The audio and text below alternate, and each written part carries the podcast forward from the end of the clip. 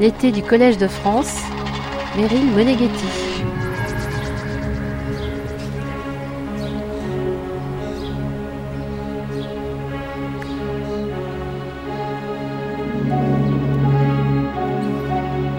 Qui est Déméter, divinité nourricière, et quelle est sa place dans la société des dieux conçue par les Grecs de l'Antiquité s'interroge l'historienne Vinciane Pirène-Delforge. De quelle façon Déméter, souveraine aux belles tresses, affleure-t-elle comme déesse de la terre cultivée, de la terre des labours, celle qui porte le grain chez le poète Homère? Professeur au Collège de France, titulaire de la chaire Religion, Histoire et Société dans le monde grec antique depuis 2016, Vinciane Pirène Delforge a été chercheuse au fond de la recherche scientifique en Belgique. Pendant près de 15 ans, elle a enseigné à l'Université de Liège tout en dirigeant l'unité Histoire et Anthropologie des religions. De ses premiers travaux sur Aphrodite à son livre en 2020 Le polythéisme grec à l'épreuve d'Hérodote aux éditions Les Belles Lettres, l'historienne s'attache depuis 30 ans à comprendre la religion grecque antique, notamment ses dieux et ses normes rituelles, et les mécanismes de fonctionnement du polythéisme grec ancien. Afin d'appréhender selon ses mots ce riche foisonnement de dieux et de rituels, Vinciane Pirène-Delforge propose d'en restituer soigneusement les contextes et de faire droit à la complexité d'une culture dont l'apparente familiarité est un héritage trompeur, souligne-t-elle. Quand l'historienne anthropologue présente sa nouvelle chaire intitulée Déméter Thesmophoros, elle note, et je la cite, Depuis quelques décennies, la Terre se rappelle aux hommes avec obstination. Sa colère est de moins en moins contenue. À lire le sociologue Bruno Latour, Gaïa doit être désormais regardée en face. Le choix d'un terme grec pour désigner la terre qui n'est selon l'auteur ni terre-mère ni nature interpelle l'historien de la Grèce antique. Qui est Gaïa pour les Grecs eux-mêmes? Comment concevait-il leur rapport à la terre? Et de quelle façon la figure de Déméter petite fille de Gaïa chez Hésiode peut-elle nous aider à appréhender ce rapport demande Vinciane Pirène Delforge. Fidèle à sa méthode, au plus près des mots, des textes, des représentations et des cultes, elle nous entraîne à la suite du grain de Déméter dans le monde des mangeurs de pain et des divinités de la Grèce antique.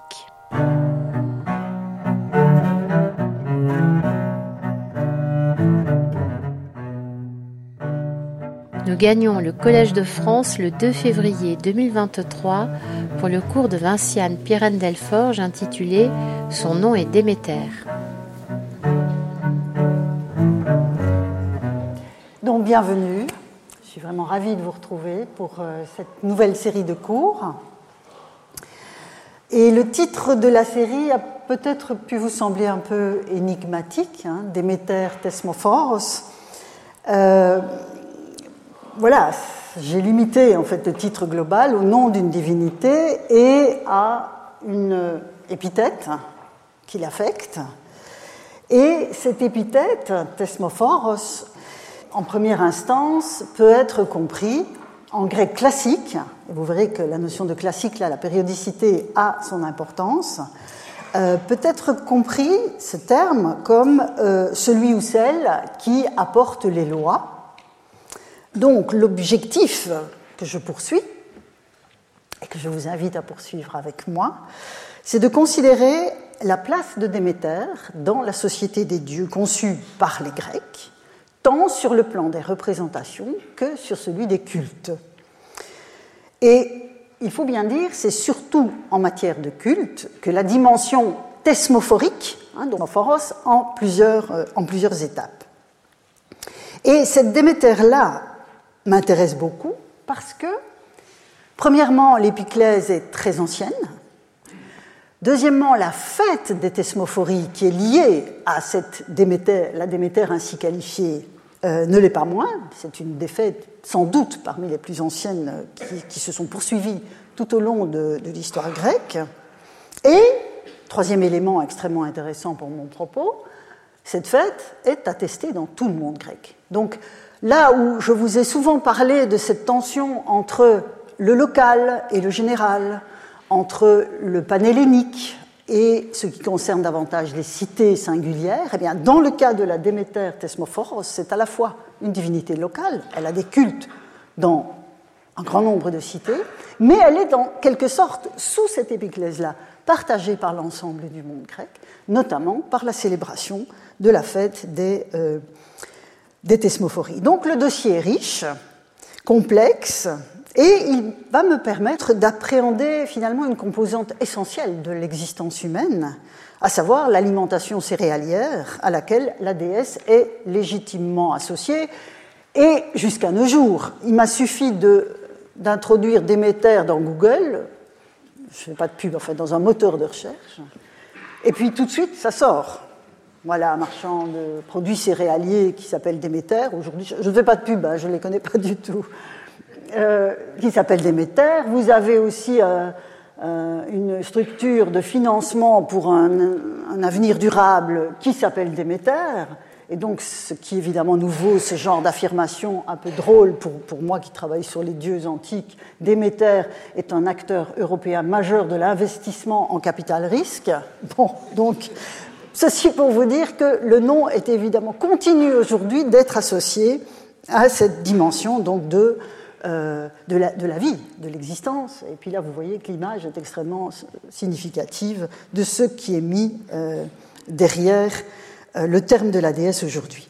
Mais avant de parler de Déméter, je voudrais refaire une mise au point méthodologique, comme c'est le premier cours. Une mise au point méthodologique afin d'asseoir fermement le socle sur lequel je vais déployer les différentes leçons dans les semaines qui viennent. Donc voilà le plan de la leçon d'aujourd'hui. D'abord un rappel de méthode, la poétique des dieux, vous allez comprendre ce que j'entends par là. Puis on aura deux autres parties sur lesquelles je euh, m'arrêterai quand j'aurai terminé ce rappel de méthode. Alors, la plus ancienne poésie grecque, la plus ancienne poésie grecque, donc ce qu'on appelle la poésie archaïque, hexamétrique, hein, qui nous soit parvenue, est indissociable des dieux et des déesses. Je ne vous apprends rien en vous rappelant cela que l'on pense à l'Iliade et aux divinités qui agissent hein, sur le champ de bataille de Troie, dans la mêlée guerrière, ou délibérant sur l'Olympe, le poète nous offre cette vision des dieux. Que l'on pense à l'Odyssée, où ces mêmes dieux interfèrent continuellement dans le retour problématique d'Ulysse Véritac. Que l'on pense, autre œuvre majeure de cette poésie hexamétrique archaïque, que l'on pense à la théogonie d'Hésiode, où le monde lui-même vient au jour par le biais des généalogies divines. Donc les dieux sont le moteur de la venue au monde du cosmos. À cela s'ajoute, dans une perspective un tout petit peu différente, mais vous verrez que je m'y arrêterai euh, longuement, euh, le poème d'Hésiode, Les travaux et les jours, autre poésie hexamétrique, euh, qui fait du travail de la terre la soumission à des normes qui commandent la relation de l'agriculteur avec les dieux. Et j'aime beaucoup cette citation de Jean-Pierre Vernant dans un article déjà ancien puisqu'il remonte à 1955, même s'il a été repris dans ses œuvres complètes. Vous voyez donc c'est un, article qui s'appelait Travail, qui s'appelle Travail et nature dans la Grèce ancienne. Et que nous dit Vernant, le laboureur d'Hésiode, donc il parle des travaux et les jours, le laboureur d'Hésiode se soumet à la dure loi qui commande son commerce avec les dieux. Le travail est pour lui une forme de vie morale qui s'affirme en opposition avec l'idéal du guerrier, une forme aussi d'expérience religieuse inquiète de justice et sévère. Et vous vous souviendrez, si vous avez suivi les cours sur la norme, à quel point j'ai déjà beaucoup travaillé cette œuvre que sont les travaux et les jours en parlant précisément de Dickey, hein, de cette opposition entre Dickey et Hubris, la justice et la démesure. Donc, évidemment, ce euh, travail spécifique dans les travaux les jours, c'est le travail de la terre. Donc, on s'attend à y croiser, euh, à y croiser des.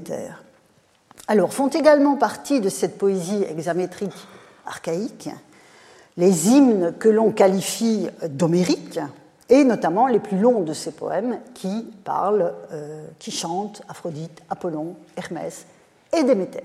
C'est une œuvre fondamentale dans le corpus que j'aurai à travailler avec vous. Alors pour tenter, donc je poursuis ce rappel méthodologique. Pour tenter de saisir la manière dont les Grecs se représentaient leurs dieux, ces textes sont des voies d'accès précieuses, donc tous ceux que je viens d'évoquer, et même indispensables, pour peu qu'on cesse d'y voir le simple produit d'une imagination qui serait, dans notre vocabulaire d'aujourd'hui, une imagination littéraire. C'est un peu le danger, si vous voulez. Avec la distance, euh, hors contexte, on voit ça comme des textes littéraires comme nous les concevons, des fictions imaginatives. Ces poèmes, en fait, sont bien davantage la trace d'un certain rapport au monde, ce qui change totalement la perspective, et une forme d'expression de la complexité de ce monde.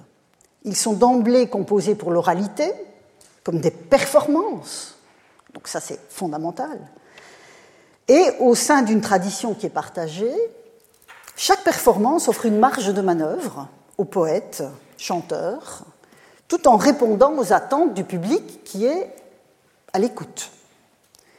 Et si l'on ajoute dans le cas des hymnes le cadre explicitement rituel de la performance en question, hein, puisqu'un hymne par définition c'est une prière au Dieu, il convient d'ajouter la divinité destinataire à l'interaction entre le poète et son public. vous avez le poète, le public, cette interaction. Et puis dans le cas des hymnes, c'est-à-dire d'une œuvre qui a euh, un, ancrage rituel, vous avez le destinataire qu'il ne faut jamais perdre de vue. Ce caractère interactionnel, hein, je viens de vous parler de différents types d'interactions, ce caractère interactionnel de toute énonciation poétique confère un profil spécifique aux agents divins qu'il mobilise. Alors, par agent divin, j'entends les figures suprahumaines qui agissent au sein des intrigues. Hein, quand vous avez les dieux sur le champ de bataille, voilà, dans l'Iliade, c'est ça que je vise. Alors, dans ce cadre-là, les dénominations divines, les noms des dieux, distinguent les protagonistes suprahumains les uns des autres. Donc, ça les distingue, la dénomination les distingue, mais en même temps les situe les uns par rapport aux autres. La différenciation est inséparable de la mise en relation. Hein, le nom d'un Dieu n'est jamais une, chose isolée. Vous avez une interaction à l'intérieur même de, l'intrigue, une interaction et une mise en relation. En outre, l'identité narrative de chaque Dieu et son positionnement relatif dans l'ensemble divin qu'il accueille ne sont pas figés, mais ils se construisent à l'intersection où se mêlent le chant du poète et les attentes de son auditoire. Donc cette interaction, elle est fondamentale. Et donc toute réflexion sur les dieux dans cette poésie archaïque doit tenir compte de deux ingrédients. La plasticité du matériau mis en œuvre par le chant poétique et les attentes de l'auditoire. Ces attentes constituant en quelque sorte euh, l'opportunité de la variation, mais aussi la limite. On ne varie pas n'importe comment en fonction de l'attente de euh, l'auditoire. Or, n'oublions jamais, pour approfondir encore cette question de l'interaction, euh, euh, tout, personnage divin, toute figure divine, donc, que sont les, dieux d'Homère et d'Hésiode, sont également des puissances divines que les auditeurs des poèmes honoraient dans des sanctuaires, là où ils vivaient. Dans des sanctuaires, il y avait des cultes, il y avait des fêtes, et pour partie au moins, ils sont destinataires, ces, figures divines protagonistes de la poésie hexamétrique, sont destinataires des sacrifices accomplis par les communautés ou, à une échelle plus réduite, euh, dans le cadre des familles. Et donc, c'est de la mise en regard et en résonance de ces deux registres, celle de la performance orale, de la poésie, et donc les traditions narratives et les cultes, euh, que l'on peut espérer comprendre la manière, de, façon complexe, la manière dont les anciens se représentaient leur Dieu et ce qu'ils en attendaient. Alors, pour nous modernes, évidemment, que ça c'est les principes de méthode, je dirais, pour nous modernes, la tentation reste grande, évidemment, de distinguer par exemple le Zeus de l'Iliade, qui est le maître de l'Olympe, maître du départ alloué aux humains, donc une figure puissante, impressionnante, telle que la tradition le dépeint, de tous les petits œufs, enfin de tous les petits, il faudrait peut-être que je m'abstienne de dire petits, mais de tous les œufs que l'on trouve dans le cadre cultuel, sur le terrain des cultes. Alors bien sûr, le Zeus d'Olympie, l'Olympios, euh, dont Phidias a réalisé la statue chryséléphantine, hein, cette espèce de monstre d'ivoire et, d'or, c'est l'Olympien par excellence, bien, sûr. Et la tradition autour de ce chef-d'œuvre voulait que le sculpteur, Phidias, ait eu le Zeus de l'Iliade en tête pour réaliser sa statue. Donc on voit là euh, comme le dit une de mes collègues, on a affaire à une sorte d'homéromorphisme, si vous voulez. On parle volontiers d'anthropomorphisme, mais dans le cas, par exemple, du, Zeus de Phidias, toute la tradition parle, même si ce n'est pas le mot qui est utilisé, d'homéromorphisme. C'est le modèle d'Homère qui est injecté, en quelque sorte, dans, ce, euh, dans cette statue. Mais comment ajuster au roi des dieux de l'épopée? Cette Zeus de la maisonnée, je vous en ai mis deux ici, l'Archéos, qui va protéger l'enceinte de la maison, ou le Ctésios, qui protège le patrimoine acquis et qui, en général, est honoré autour d'un vase en terre cuite dans le garde-manger. Donc, rien à voir, a priori, avec le Zeus de Phidias et l'Olympios d'Olympie. L'équation, évidemment, est moins directement évidente hein, qu'entre Homère et le Zeus d'Olympie. Et pourtant, le nom même de Zeus qui traverse toutes ces occurrences est un indicateur fort que quelque chose fédère ces différentes figures du Dieu. Et sur ce point, je vous renvoie au développement euh, que mon collègue Pierre Brûlé a donné dans un article sur Zeus et la parenté, où il, euh, saisit ces, différents fils. Je vous rappelle aussi un texte que nous avons vu ensemble il y a déjà euh, un certain temps, où Socrate, dans le banquet de Xénophon, disait euh, S'il existe une seule Aphrodite ou bien deux, Urania et Pandemos, je ne sais, car Zeus, c'est pour ça que j'ai repris le texte, qui paraît toujours le même, possède de nombreux noms. Donc ici, vous voyez, Socrate pose le problème autrement. Zeus qui possède de nombreux noms, moi je posais la, question à l'envers comment euh, tous ces Zeus qui semblent si différents se ramènent-ils euh, à Zeus? Et comme je suis dans une réflexion de méthode, je vous rappelle la nécessité d'adopter le pari méthodologique qu'il y a du Zeus aussi dans ces cultes de l'Archéos et du Ctésios, sinon on ne les appellerait pas Zeus. Et il y a du Zeus, je dirais, d'une certaine manière, comme il y en a dans le maître de l'Olympe qui fait trembler ses pères en divinité d'un froncement de sourcils et qui fait trembler l'Olympe sur ses bases. Donc, pour comprendre ce type d'articulation, quels que soient les dieux concernés, il convient de nous déprendre de nos a priori sur ce qu'est un dieu, parce que nos a priori sont nourris de la vision transcendante d'un divin qui est extérieur au monde. Il nous faut nous déprendre tout autant du spectacle figé et assez stéréotypé de la dite mythologie, qui n'est bien souvent, malgré le temps qui a passé, que le ressac de la récupération que les chrétiens en ont faite euh, comme objet d'érudition, une fois que la prépondérance du christianisme et la mort des dieux étaient acquises. Alors, j'avais évoqué certains de ces points euh, en ouvrant mon enseignement en 2018, et le livre que j'en avais tiré qui est sorti de presse pendant la pandémie, c'était un très mauvais plan, euh, me dispense d'y insister davantage si vous voulez vous rafraîchir la mémoire. Tout cela est, dans le livre. Et je vous recommande aussi euh, la lecture du collectif intitulé Dieu d'Homère, Polythéisme et poésie en Grèce ancienne, paru en 2017, qui met précisément en, scène une approche, enfin qui met en, en œuvre plutôt, une approche polythéiste de l'épopée homérique. Prenons les dieux au sérieux.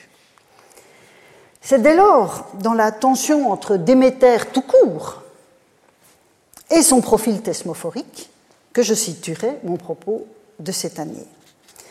Et donc vous voyez que le titre choisi articule donc d'emblée la figure poétique d'une Déméter en général, on va dire, pour faire bref, et l'une de ses dénominations cultuelles parmi les mieux attestées. Et j'en arrive après ce rappel au deuxième point de cette leçon, et c'est un peu la partie qui a donné le titre à cette leçon. Plutôt que de mettre bêtement introduction, euh, j'ai préféré mettre son nom était Déméter ou Déméter était son nom. Déméter, donc, un nom parlant, point d'interrogation. En effet, certains dieux ont ce qu'on peut appeler un nom parlant. Un nom parlant, c'est par exemple le cas de Thémis. Alors, juste coutume, j'ai repris la traduction qu'Annie Bonafé donne de la Théogonie d'Hésiode. C'est en général les traductions de la Théogonie que je vous propose.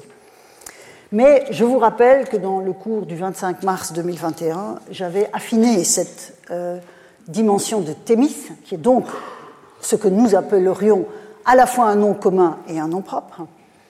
C'est une sorte de filet normatif qui englobe le cosmos, hein, une exigence d'équilibre. Euh, donc voilà, c'est quelque chose de plus, subtil et de plus élaboré que simplement la, juste coutume. Mais bon, c'est joli comme appellation euh, pour désigner cette divinité au nom parlant. C'est le cas aussi de ses filles, des filles qu'elle a de Zeus. Eunomia, Dike, Eirene, tout ça, ce sont des noms parlants.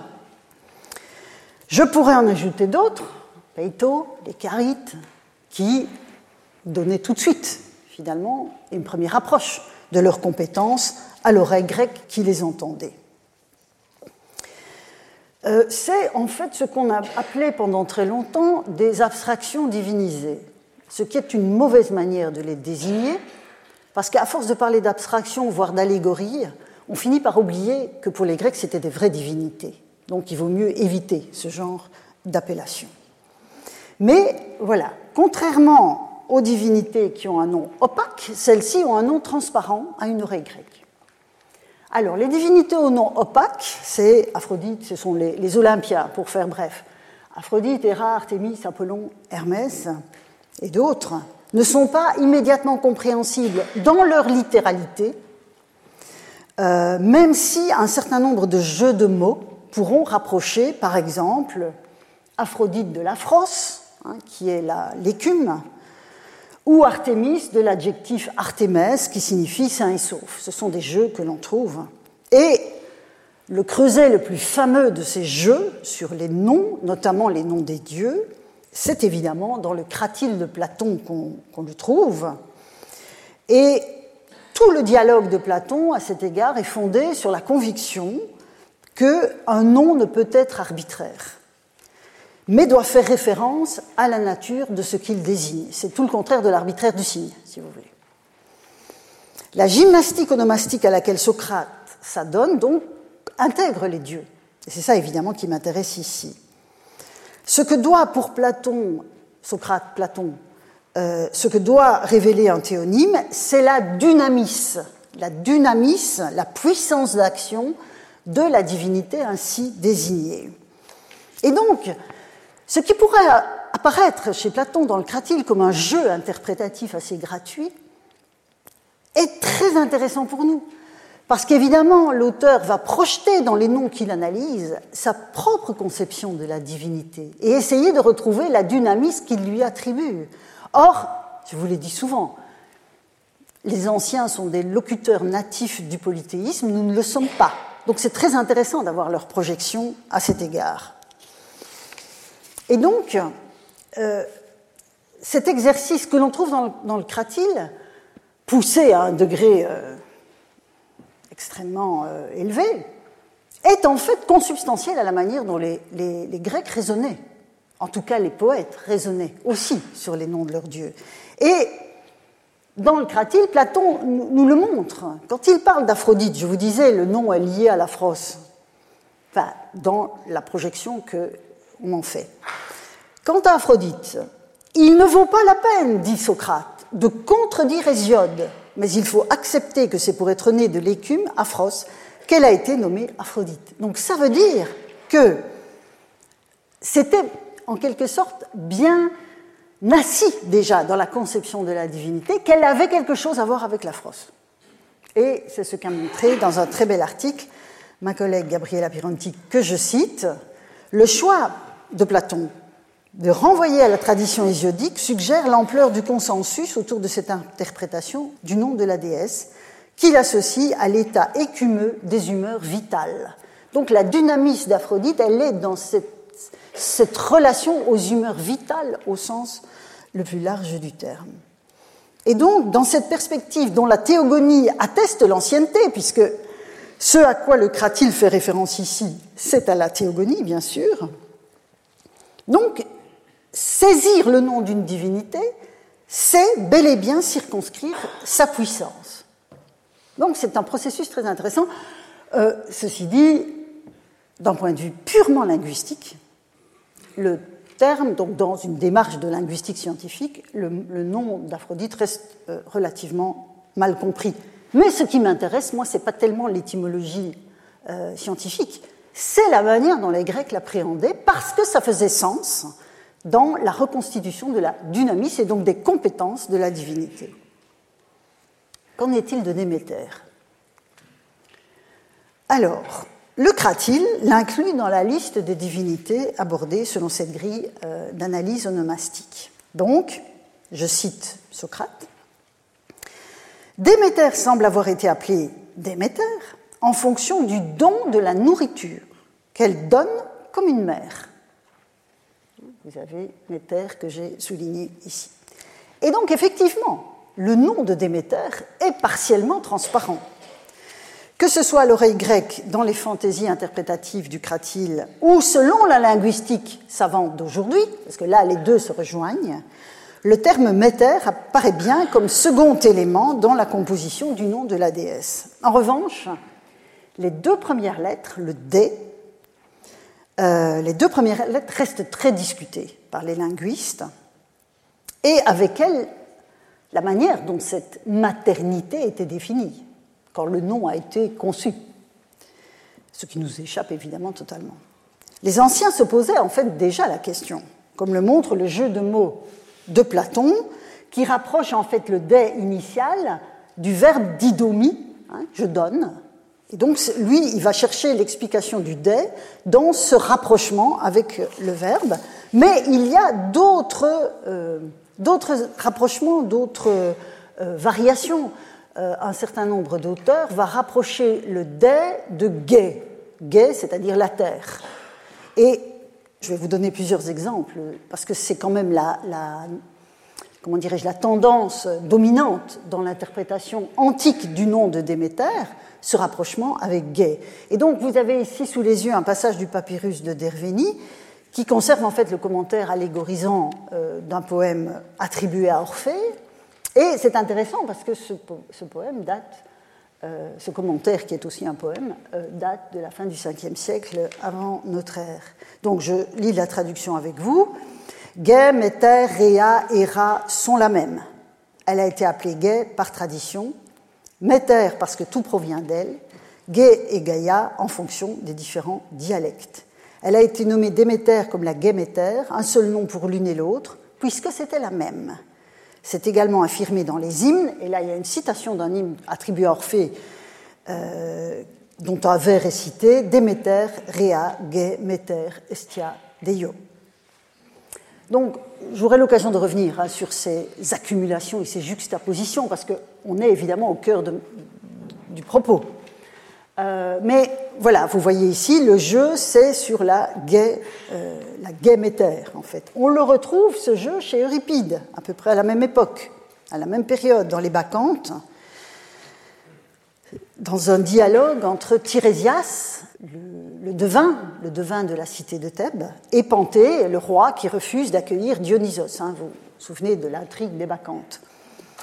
Et donc Tirésias dit à Panthée, cette nouvelle puissance divine dont tu te moques, comment pourrais-je faire éclater la grandeur qu'elle atteindra à travers les lades? Sachons, mon fils, que deux principes sont essentiels aux humains. D'abord, Déméter, la déesse, ou la terre, tu peux l'appeler de l'un de ces deux noms. Elle nourrit l'humanité d'aliments secs. Puis survint son émule, le fils de Sémélé, qui découvrit le suc fluide du raisin qu'il nous apporta pour guérir du chagrin les mortels misérables. Donc vous voyez là encore hein, ce, rapport. Alors ce n'est pas explicitement euh, une paronomasie comme on l'a euh, par exemple dans le cratyle, mais on voit bien que le système de référence est, euh, est, extrêmement... enfin, la manière de raisonner sur le nom relève de ce même processus. Et bien plus tard, pour vous montrer que c'est une affaire qui s'inscrit dans la longue durée, bien plus tard, le philosophe juif Philon d'Alexandrie, donc là on est à la charnière du 1er siècle avant et du 1er siècle après Jésus-Christ, reprendra l'idée de la composition du nom de Déméter en gai et en méter, mais justement, à ce qu'il semble, la terre est mère aussi, c'est pourquoi il a semblé juste aux anciens de l'appeler Déméter, en composant les mots méter et gai. La terre est la plus ancienne et la plus féconde des mers. C'est ce que donc Philon d'Alexandrie, philosophe euh, juif, mais de tradition euh, hellénique, hein, il écrit en grec et ses références sont largement grecques, et Diodore de Sicile, à peu près à la même époque, dans sa bibliothèque historique, écrit la même chose. Vous voyez que chaque genre littéraire propose le même type de gymnastique euh, paronomasique. En général, les anciens poèmes et les mythographes proclament que Déméter est Géméter, terre-mère. Et pour finir mon, petit parcours, à l'autre bout de la chaîne chronologique, hein, avec l'étymologie comme, magnum, donc un lexique byzantin, qui explique, lui, en essayant d'être le plus scientifique possible, Déméter, selon Gay étant une sorte de gaméter, terre-mère, et le gamma s'est changé en delta. N'explique pas comment. Hein. Ou alors démométer, mère du démos, par syncope, donc on aurait perdu le, mot du, du, milieu. Le mot signifie à la fois la déesse elle-même, les céréales, le pain et le savoir de l'agriculteur. Donc tout ceci pour vous montrer qu'aux oreilles grecques, Déméter a bien un nom partiellement transparent qui en fait une mère. Toutefois, la relation, on ne va pas s'arrêter là, la relation que les anciens eux-mêmes opéraient entre Déméter et la Terre sera à évaluer, à préciser, car non seulement d'autres déesses sont des mères, et il y aura donc à s'interroger sur ce que la maternité de Déméter signifie plus spécifiquement, mais encore d'autres déesses sont associées à la Terre. On l'a déjà vu par cette juxtaposition de divinités dans le commentaire du papyrus de Dervini.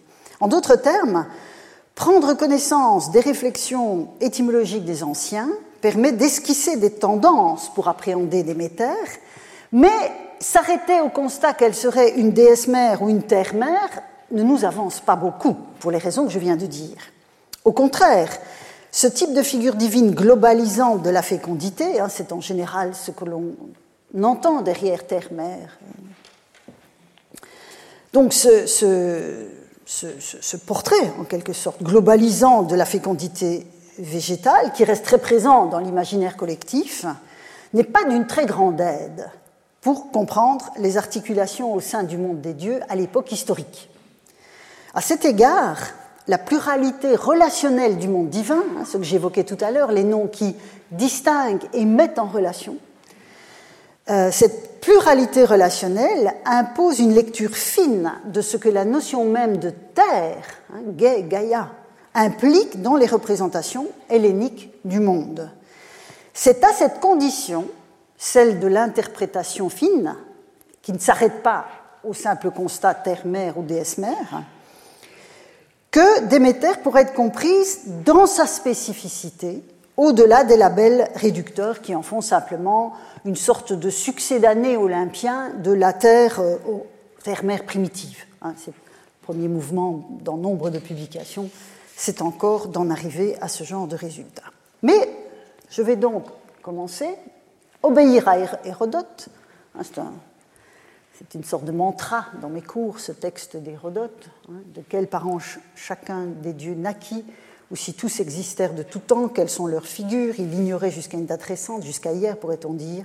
J'estime en effet qu'Hésiode et Homère ont vécu 400 ans avant moi, pas davantage.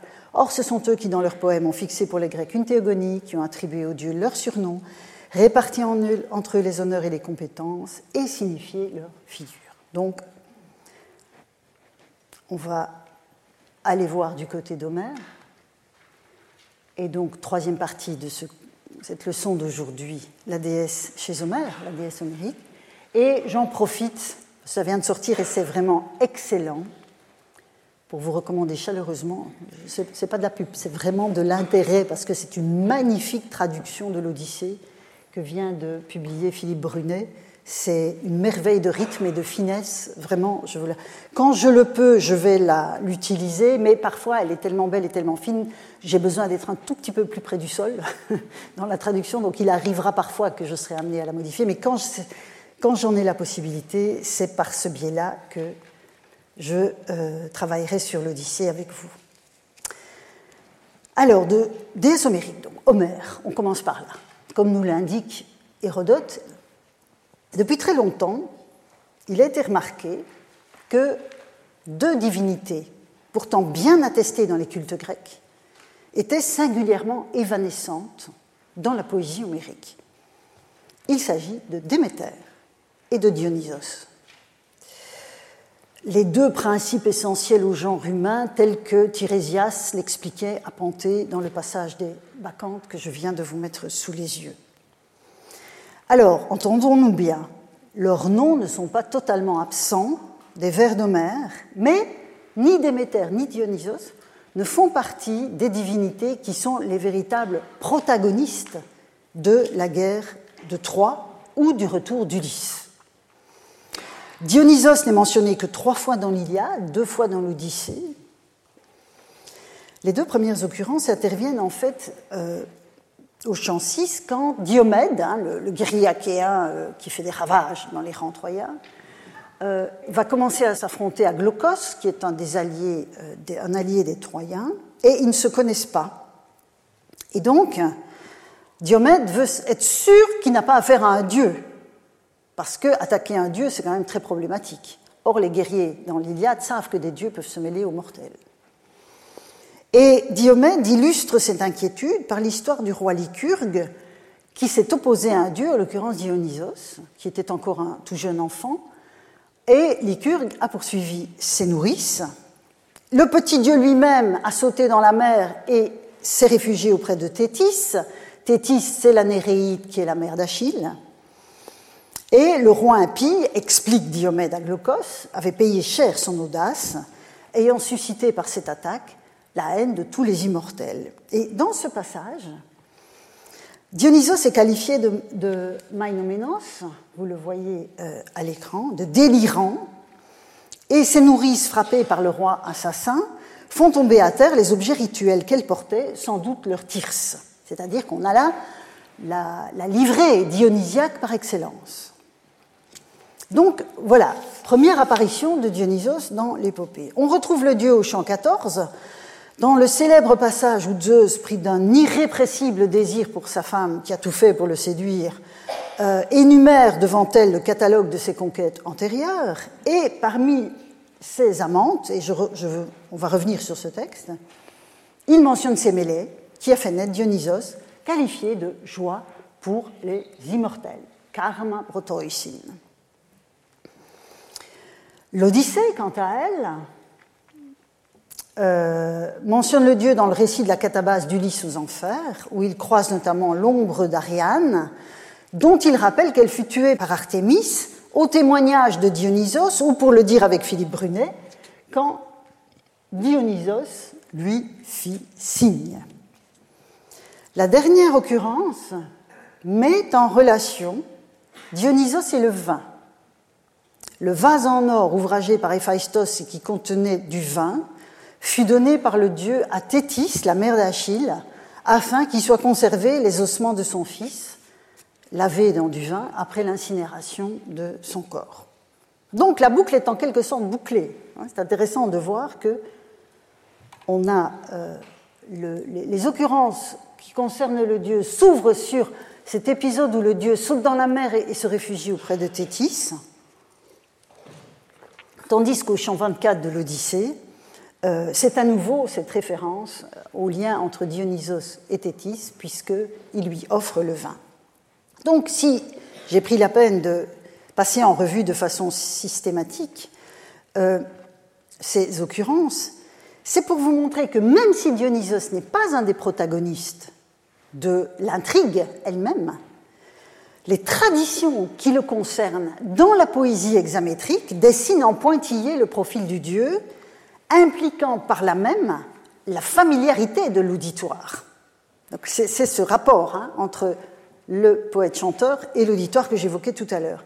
Dionysos est fils de Zeus et de Sémélé, il est confié à des nymphes porteuses de Tyrse, il est saisi de la mania, il a une relation avec Ariane, alors là Ariane meurt, dans d'autres traditions euh, elle est immortalisée, et le vin est son cadeau.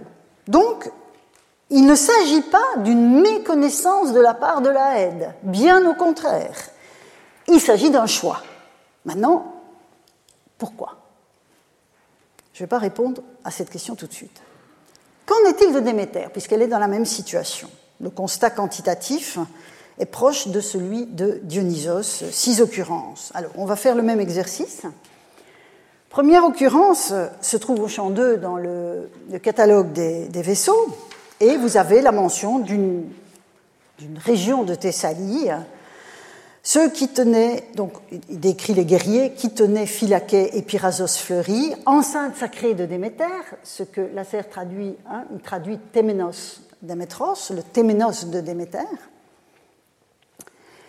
Euh, tenait mère des troupeaux, Antrone sur la mer et au gazon épais. Donc, première occurrence, cette relation avec les espaces fertiles de la Thessalie. Deux mentions suivantes. Toujours dans l'Iliade, elles sont incidentes, voire davantage encore. La première s'inscrit dans une comparaison. On avait vu, si vous vous souvenez peut-être, ce, texte parce que j'avais commenté le fait que l'air de, battage était qualifié de, sacré.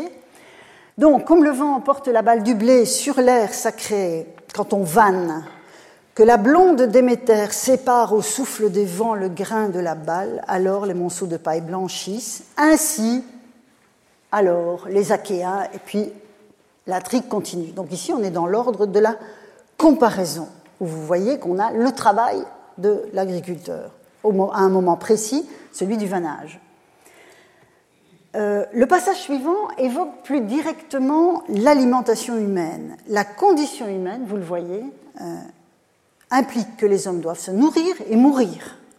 Alors ça peut paraître évident, mais c'est une sorte de mantra hein, au sein de euh, l'épopée. Donc, aucun homme, dit le poète, ne ferait reculer le grand-fils de Télamon, Ajax, hein, comme Diomède, un des guerriers phares avec Achille de l'armée achéenne. J'entends, précise le poète, aucun mortel mangeant le grain de Déméter est brisable par le bronze et les grosses pierres. Donc vous avez ici c'est ce lien direct entre le blé de Déméter, le grain de Déméter, et ce statut, cette condition de mortel. C'est le cas également au chant 21, quand le guerrier Lycaon supplie Achille de ne pas le tuer. Hein, Lycaon retrouve Achille une nouvelle fois, et il essaie de, le, comment dirais-je, de, l'apitoyer en lui rappelant que naguère, euh, Achille l'avait enlevé, fait esclave pour le vendre à prix fort, et, précise-t-il, car c'est chez toi le premier que je mangeai le grain de Déméter le jour où tu me pris par les vergers bien situés et me mena pour me vendre, loin de mon père et de mes amis, dans les noces très divines.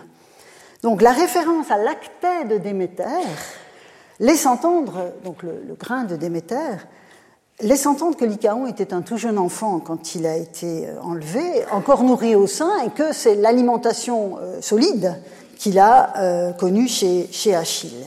Et bien des siècles plus tard, euh, au 5e siècle de notre ère, hein, donc on est à l'autre bout de la chronologie, cette formule de Déméter-Osactène n'est plus immédiatement compréhensible pour les anciens, et donc on a une explication dans le lexique d'Hésicus.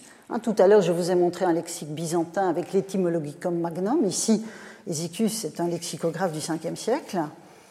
Et donc, il explique ce que c'est, cette formule Déméterosacté, l'extrémité qui ressort le plus des fruits de Déméter, c'est-à-dire du blé. donc, ça, c'est la version poétique, c'est le sens poétique du terme. Mais Hésicus, parlant euh, au 5e siècle, enfin, écrivant plutôt au 5e siècle de notre ère, il va évidemment faire droit aussi à l'évolution du mot. Et en prose, même s'il ne le dit pas, c'est moi qui vous le dis, en prose, ça se dit de façon imagée des parties saillantes et des lieux proéminents des rivages marins. Ou encore, nous dit-il, la farine de blé. Donc, on voit bien que c'est là que se situe euh, la question. Alors, ce passage du catalogue des vaisseaux sur la Thessalie reste assez générique, tout en soulignant probablement la fertilité céréalière de la région, sans que Témenos ici ne renvoie à un culte spécifique. Hein, c'est plutôt une façon de dire que la région est un Téménos de Déméter en raison de sa fécondité céréalière. Euh, donc, si vous voulez, les cités en question sont un espace privilégié où Déméter déploie ses compétences. C'est ça que ça veut dire Téménos en l'occurrence. Les autres passages que l'on vient de parcourir attestent qu'elles sont intimement liées à la production du blé, qui caractérise explicitement la nourriture des êtres humains. C'est d'autant plus clair au champ 5, sans mention explicite de Déméter, mais où sont comparées les natures respectives de l'homme et du dieu. Le passage est très célèbre, je vous le remets en contexte. Diomède, toujours lui, euh, favorisé par Athéna, a reçu de la déesse qui le protège la capacité d'identifier les dieux sur le champ de bataille. Et la déesse lui dit, tu n'affrontes personne sauf Aphrodite. Elle, tu peux y aller. Et c'est ce qu'il va faire. Et il blesse la déesse au poignet, et, nous dit le poète, alors coula le sang divin de la déesse, l'icor, tel qu'il coule du corps des dieux bienheureux, car ils ne mangent pas de pain, ne boivent pas de vin flamboyant, c'est pourquoi ils n'ont pas de sang et sont appelés immortels. Un tel partage alimentaire, parce qu'on voit bien que là, le statut passe par l'alimentation.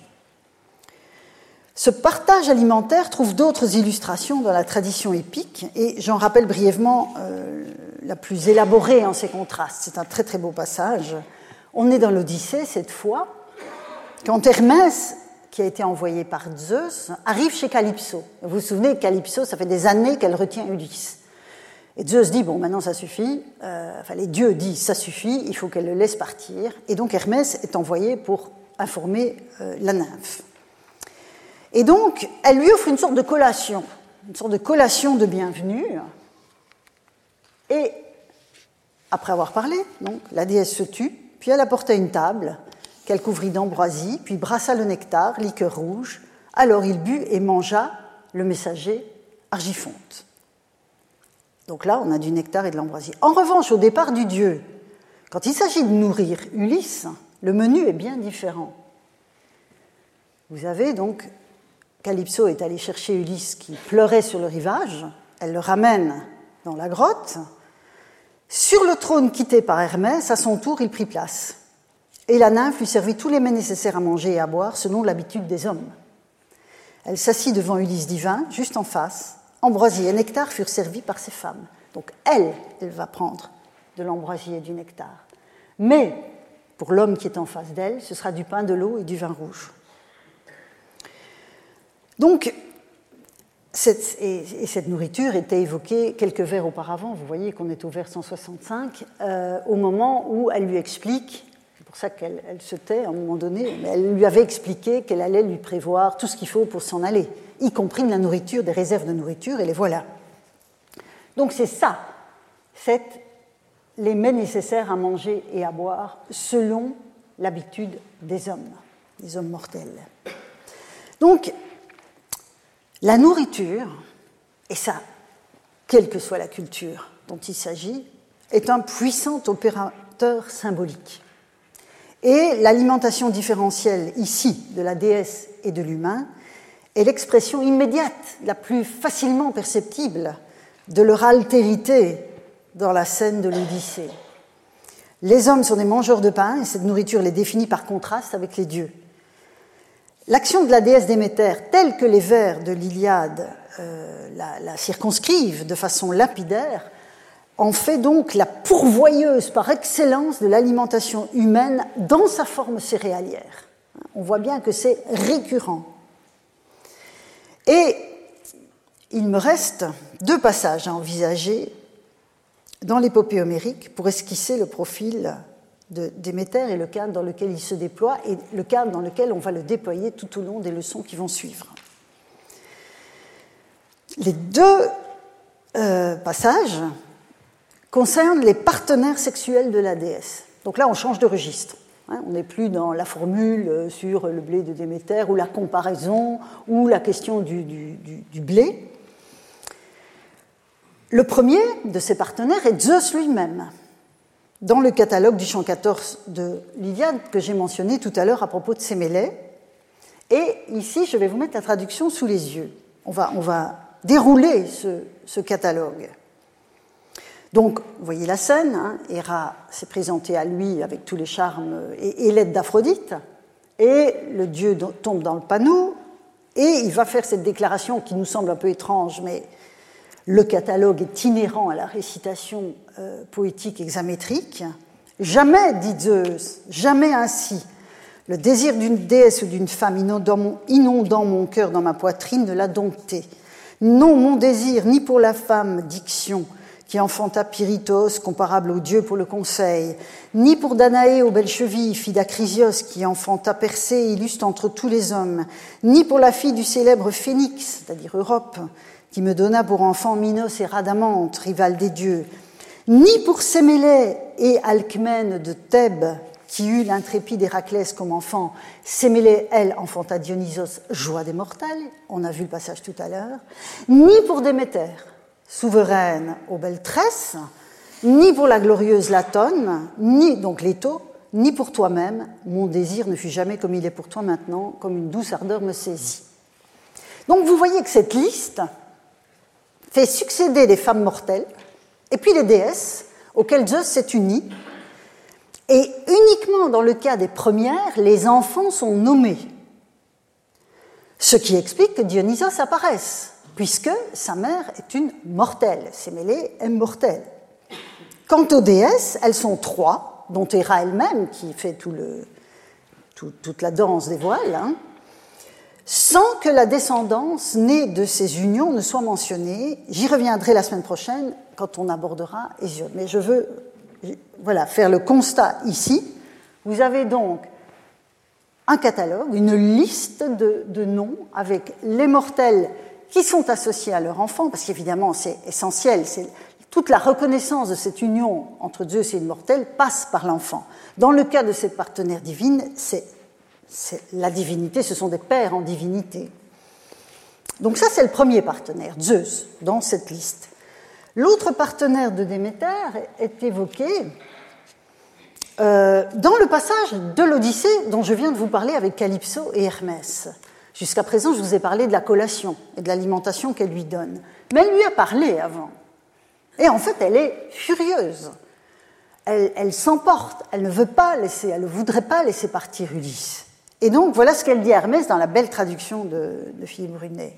Dieu, vous êtes odieux et envieux bien plus que quiconque.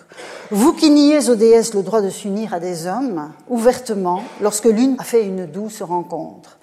Quand Orion fut choisi par Aurore, la fée doigt de rose, vous l'avez jalousé, ô Dieu de vie trop facile, jusqu'à ce qu'en Ortigie, Artémis trône d'or, fille sainte, pour l'oxyre vint le frapper de ses douces flèches. Et puis, vous avez le passage qui m'intéresse, pour lequel j'ai mis le grec.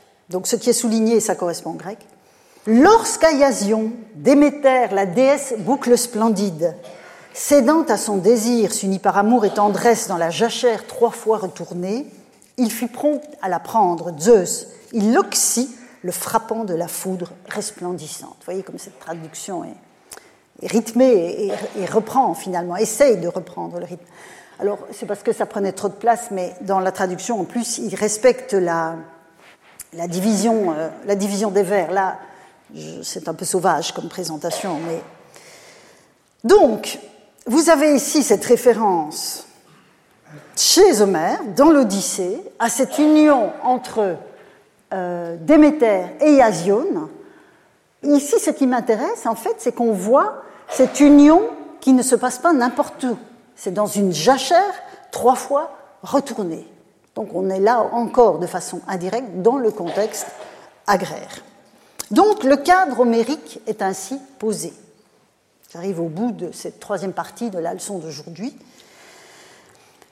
Et on voit bien que dans les interstices d'une intrigue dont pas plus que Dionysos, elle n'est une protagoniste active, Déméter affleure. Dans les différents passages que j'ai évoqués avec vous, comme déesse de la terre cultivée, la terre des labours. Donc vous voyez, ce n'est pas une terre générique, il y a quelque chose de spécifique. À ce stade, ce qui apparaît, et je conclurai là-dessus, ce qui apparaît est l'étroite relation qui s'opère entre l'action de Déméter, le travail accompli par les hommes, les deux ne sont pas indépendants l'un de l'autre, donc ce travail accompli au fil des saisons, et l'alimentation spécifique qu'ils en obtiennent, à savoir le grain, qui fait d'eux des mangeurs de pain en regard des dieux immortels. Et donc, on voit poindre aussi, si vous voulez, dès l'épopée homérique, la distinction notable avec le Dionysos Mainomenos qu'on a vu tout à l'heure, délirant, le dieu qui offre une amphore de vin à la mère d'Achille. Là où Déméter est associé à la culture céréalière, Dionysos l'est à la culture arbustive, hein, puisque la vigne, c'est une culture arbustive. Mais tous deux, et de manière récurrente dans la tradition grecque, on l'a vu tout à l'heure encore dans le discours de Tirésias dans les Bacchantes d'Euripide, l'un et l'autre sont associés de manière récurrente dans toute la tradition grecque aux besoins fondamentaux des humains, ce qui crée finalement les, conditions de cette, cette condition humaine. Et donc, serait-ce la raison pour laquelle ils ne prennent pas le parti des uns ou des autres dans l'épopée, enfin sur le champ de bataille dans l'Iliade, à l'instar de ce que font abondamment les autres Olympiens? Je referme le cours sur cette question, mais évidemment nous y reviendrons et j'essaierai d'y répondre. Merci pour votre attention.